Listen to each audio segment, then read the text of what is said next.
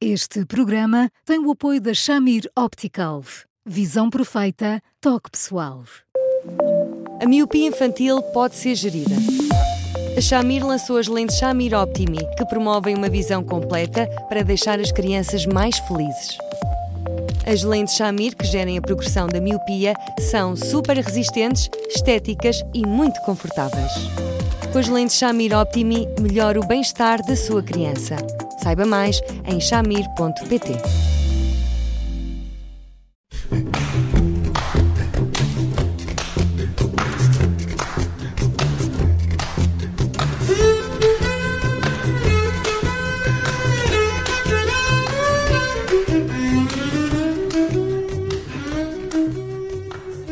Boa tarde, bem-vindos a mais uma edição do Porque Sim Não é Resposta, com o psicólogo Eduardo Sá.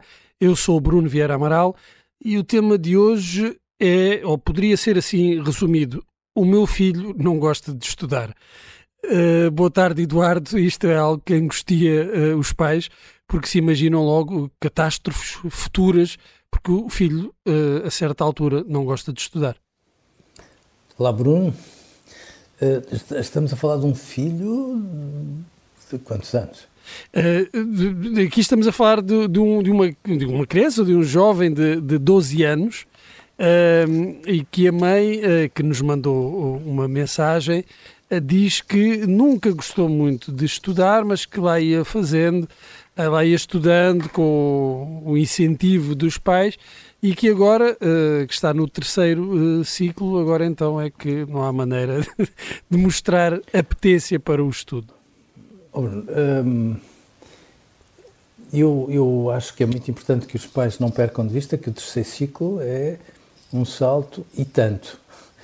E, portanto, numa circunstância como essa, passar do sexto para o sétimo ano de escolaridade é, de facto, um desafio muito grande para todos os miúdos, todos, todos, todos, porque, de repente, estão ali a cavalgar a onda da puberdade a caminho da adolescência, porque o terceiro ciclo é muito diferente, tem muitas disciplinas e apanha as turmas todas ali numa certa ebuliçãozinha própria de quem está a fazer esse tipo de transição.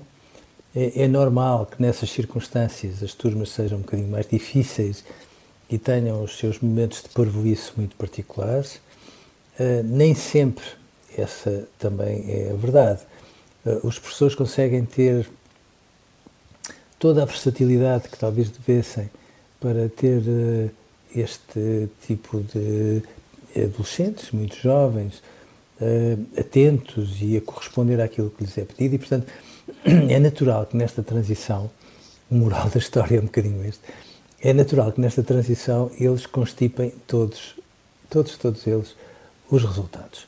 Esta constipação dos resultados uh, dá-se, sem dúvida nenhuma, no primeiro período, sobretudo, uh, do sétimo ano de escolaridade, e se for gerida com uh, alguma uh, elegância por parte das escolas e por parte dos pais, isto também se reverte. Acontece que muitas vezes as escolas às vezes corresponde a, a, negativas no final do período, mas também é uhum. verdade, e aqui é que eu acho que é muito importante os pais nunca perderem de vista, que todos, que todos os miúdos adoram aprender, todos, todos, todos, todos, todos, todos, e têm a noção que a escola é o sítio certo para que isso aconteça. O que se passa é que eles também gostam muito de ganhar. E eles têm uma noção muito clara das capacidades que conseguiram desenvolver, dos conhecimentos que conseguem ter ou não. E, portanto, eh, quando eles sentem que ganham de caras, eles são os competidores tremendos, vão a jogo, envolvem-se, pais nem sequer precisam muitas vezes de os mandar estudar. Quando as coisas estão assim muito constipadas, Claro que eles se interessam por áreas onde se sentem mais à vontade e com melhores resultados, como o futebol ou outras coisas do género. E, portanto, eu acho que nestas circunstâncias é bom que os pais tenham a noção que são os resultados que criam a motivação. Não vale a pena termos a ideia do contrário. E não havendo logo resultados, e é normal que não haja logo resultados, se os pais tiverem paciência, se guardarem ali meia horazinha por dia, não é preciso mais, hoje para trabalhar em matemática, amanhã o português, depois a biologia, as ciências, etc, etc, etc. E se isto for feito no sentido de os filhos se sentirem obrigados a, a mexerem nesses conteúdos. Os pais, no final dessa meia hora, uh, os colocarem a fazer um raciocínio em voz alta, para que percebam até que ponto é que eles apanharam aquilo por onde estiveram a passar uh, os olhos. E se isto for feito de uma forma sistemática, bom, eles contrariados vão ficando com ideias na cabeça, ficam com ideias soltas, é verdade que sim. No dia a seguir, mesmo se quiserem estar distraídos na sala de aula, aquelas ideias soltas bom, acabam por se relacionar com outras ideias soltas que estão ali a passar e a brincar, a brincar, eles começam a reverter os resultados. Depois de o fazerem, bom, o facto de não gostarem de estudar passa de repente. Só um último pormenor e eu calmo já, Bruno, e peço uhum. desculpa. Às vezes estas crianças têm um irmão mais velho que até se porta muito bem na escola e até tira bons resultados. E por mais que os pais digam, sim, eu gosto de todos eles da mesma maneira e gostam, de maneiras diferentes, evidentemente, ficam sempre um bocadinho mais orgulhosos com quem tira melhores resultados, até porque depois há um avô ou uma avó que decide chamar a atenção disso tudo e é um orgulho, uma vaidade imensas que aquela criança que é mais expedita eh, num primeiro momento em relação aos resultados escolares acaba por ter, tal como os pais. Quando existe assim um irmão, a vontade de estudar diminui, porque é quase como quem vem a seguir uh, dissesse assim, pronto, eu na melhor das hipóteses, talvez eu só consiga ser o irmão do meu irmão, se calhar não consigo replicar estes resultados e, portanto, vou aqui ser uma espécie de baldas oficial da família, porque dou sempre hum. a ideia que não tiro resultados não por não ser capaz, é porque não apetece já os calções. Hum. Eduardo, aqui neste caso eh, parece que a preocupação desta mãe, eh, mais do que com os resultados, é com a falta de um método de estudo revelado pelo, pelo filho e também por falta de ambição.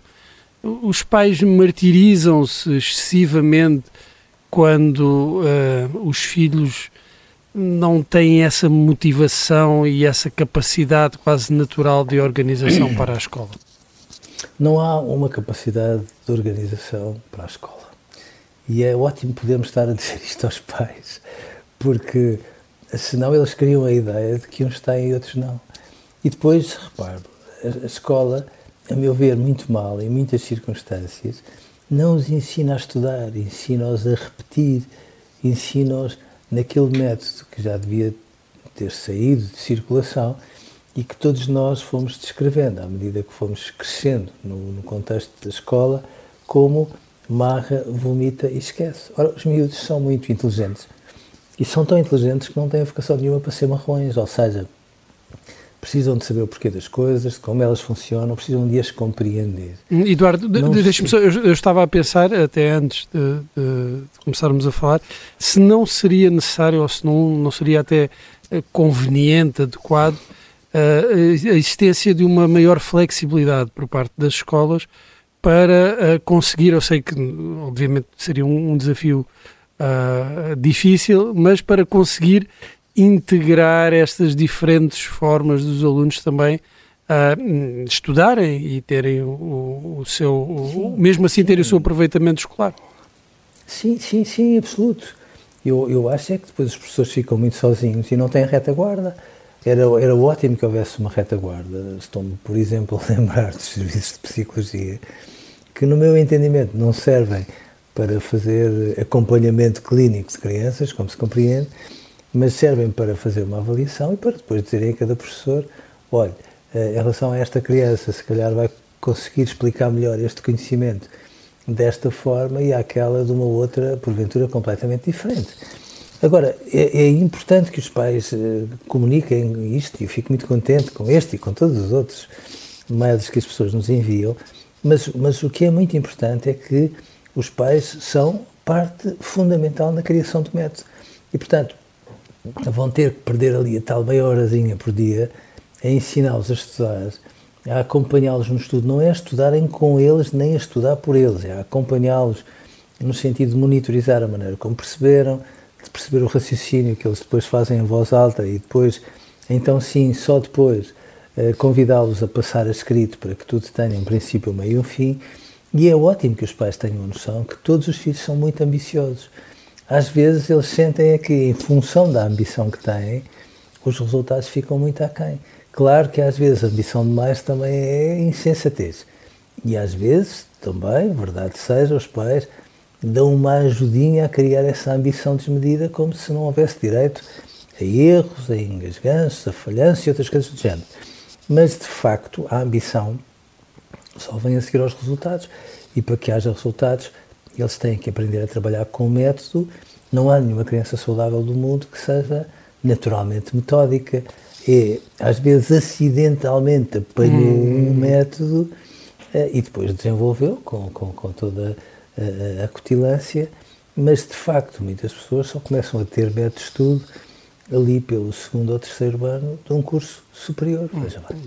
Deixa-me pegar aqui numa, numa uma frase desta, desta nossa ouvinte que nos diz que não consegue fazer ver ao filho que, mal que ele termine os trabalhos de casa e faça uma revisão rápida do que deu nas aulas desse dia, que fica livre. E isto porque, diz-nos a ouvinte, uh, quando ele vai começar a estudar, primeiro vai à casa de banho, depois vai buscar água, depois vai buscar o gato, depois vai jogar a bola. Esta procrastinação também não, não é reveladora mais do que um temperamento de alguma ansiedade por parte da, do jovem? É, sobretudo, reveladora de uma imensa sensatez deste cidadão de 12 anos. Por uma razão simples.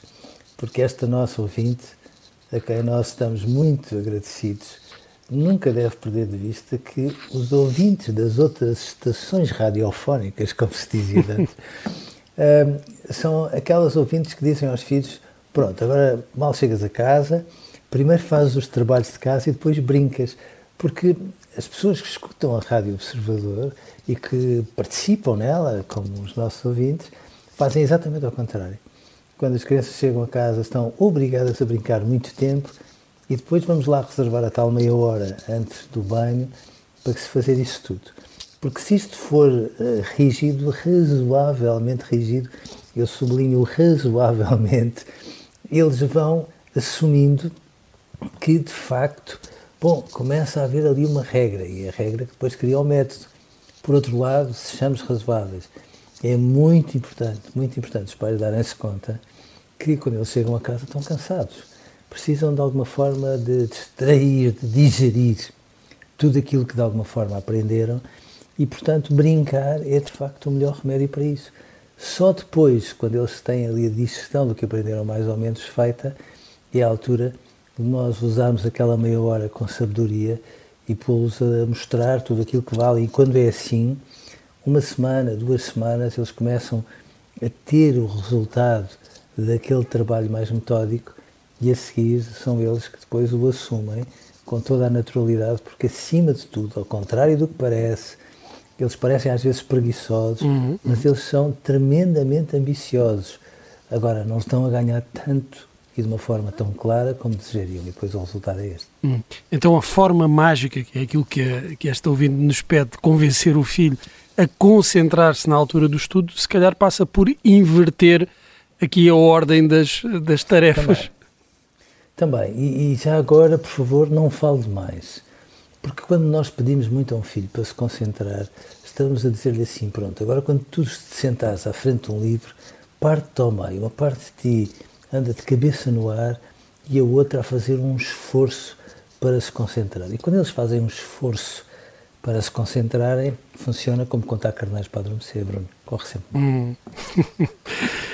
Uh, esperamos uh, ter ajudado esta nossa ouvinte a perceber que, bem, não há formas mágicas, há não, métodos, há métodos e é possível chegar a esse método com alguma paciência também, compreendendo as características uh, únicas, uh, individuais uh, do filho. Chegamos assim ao fim de mais um Porque Sim, não é resposta. Estamos sempre em podcast, nas plataformas habituais e no site observador.pt.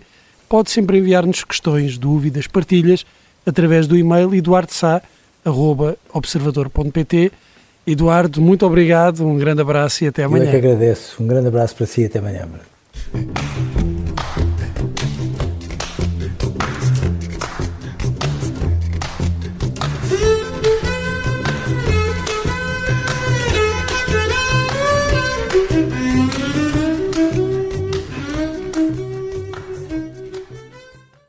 Este programa tem o apoio da Shamir Optical. Visão perfeita, toque pessoal.